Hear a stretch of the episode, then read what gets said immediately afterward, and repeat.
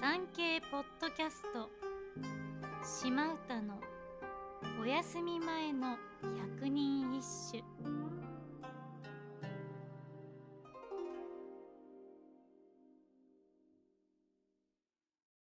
第44番。追うことの耐えてしなくばなかなかに。人をも身をも恨みざらまし。中納言朝忠。もしあなたと会うことが絶対にないのならば、かえってあなたの釣れない態度も私の辛い運命もこんなに恨むことはないのに。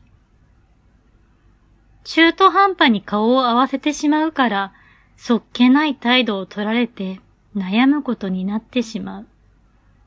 全く会えなければ諦めもつくのに、片思いあるあるですね。なかなかピュアな歌を詠んだ中納言朝忠こと藤原の朝忠。彼もまた恋大き女。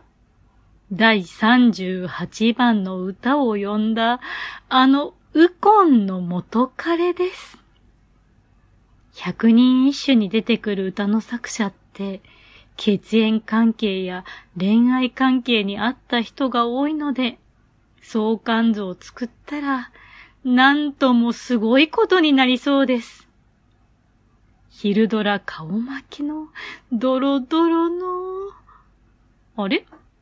そういえば、最近、ドロドロの昼ドラ、なくなっちゃいましたね。面白かったのになまたやってほしいな。